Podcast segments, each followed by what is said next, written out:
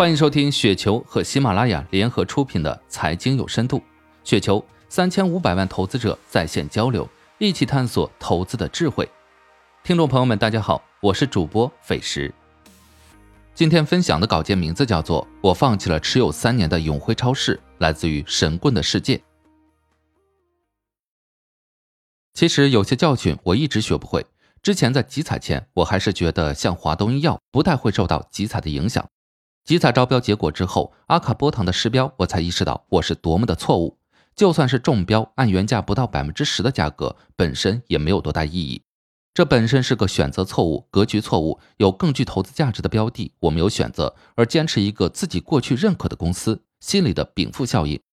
我没有选择更好的标的，仿制药未来必然会竞争激烈，竞争格局发生了根本的变化，没有必要在这种不确定性的标的之中浪费时间。我于二零一八年开始买入永辉超市，一直以来将其对标于沃尔玛，以及时常展望生鲜超市的万亿市场空间。同时，公司有优秀的管理团队以及最成功出色的合伙人机制。公司的特色在生鲜分权共享、创新方面做得很成功。公司一直取得成功，在电商快速发展的十年，公司一直高速发展。公司将原来的竞争对手一一打败，外资超市不断退出，家乐福、乐天、万德隆，并于二零一九年超越了国内的沃尔玛。直逼第二名的大润发和华润万家。过去近十年，公司保持近百分之二十的复合增长率，开店速度也不断创新高。预计二零二零年营收千亿，开店数量达到千个。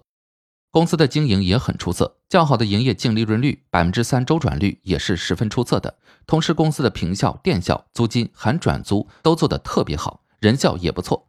因为开新店，公司在原有较好的利润基础上，真实更好的利润会受到高比率的折旧摊销影响，以及新店的营收较低，但是开支较大等因素，进一步说明公司有较好的盈利能力。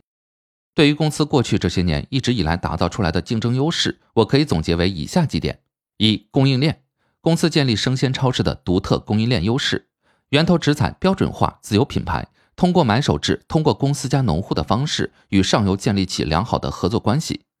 物流公司在全国范围自建物流与冷链。物流方面，报告期内全国已拥有十九个常温仓、十一个冷链仓，总运作面积六十万平方米，其中冷库面积九点五万平方米，员工数约三千一百人。当前吞吐能力能满足全国一千两百家门店，总作业额五百二十二点四亿。三、精细化的运营。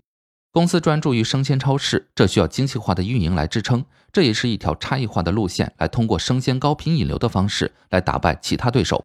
同时，公司在体制上采取合伙人制度比较成功，采用赛马竞争制度，以及公司有良好的治理结构。今年本来是永辉超市的机会，因为疫情原因导致了商场和农贸市场的关闭，导致可以营业的超市生意特别的火爆。但是机会中往往伴随着火药的部分。继湖南的星城优选取得成功之后，资本从中发现了社区团购的无限商机。这是一个超高频率的消费市场，生鲜社区团购现在基本上是由美团和拼多多在搞，有菜鸟驿站作为提货的交接点，同时基于庞大的需要重塑了供应链。社区团长推广接单，做次日达的业务。现在大家一致预测，只有社区团购才是未来能够盈利的生鲜模式，并且市场达到十万亿级别。甚至社区团购会从根本上改变未来电商的竞争格局，抢占传统电商的市场份额。因为这种模式更贴近消费者，带来互联网电商模式的一场新革命。今年以来，美团和拼多多不断的投重金补贴，立即吸引了大量的消费者。从一个消费者的角度来讲，我更愿意选择更便宜的社区团购买菜和买水果的方式，实在太便宜太方便了。社区团购主要有团长、供应链加交付三个部分。基本由团长引流，也变得越来越由平台引流。交付上是通过在菜鸟这种服务点进行订单隔日自取的模式。接下来的结局大家都知道，社区团购改变了消费者购买生鲜的一种方式，大量吸引了原来从超市买菜的订单量。因此，现在生鲜超市如永辉超市、家家悦的竞争对手不再是超市行业里的竞争者，现在所面临的是比超市竞争大数十倍的互联网巨头美团、拼多多。因此，竞争格局发生了根本的变化。市场果然用脚在股票，家家悦的股票一天天下跌。十一月二十三日，连续单边下跌几个月，跌幅超过百分之五十。永辉超市的股票也跌了近百分之三十，没有看到尽头。在这时，我也果断采取行动，就是卖出了永辉超市的股票。我是在八元左右全部清掉永辉超市的。一旦竞争格局发生变化，我应该立即卖出这种投资标的。即使这是一个很好的永辉超市，我应该去找更好的标的。我还是觉得永辉超市是一个相当优秀的公司，因此我的总结就是，在竞争格局变化的时候，应该果断卖出，找格局清晰的行业龙头。相反，如果一个公司被证明成为一个行业的超级龙头的时候，我们应该增加投入的资金，赚取未来确定性的钱。以上就是今天的全部内容，感谢您的收听。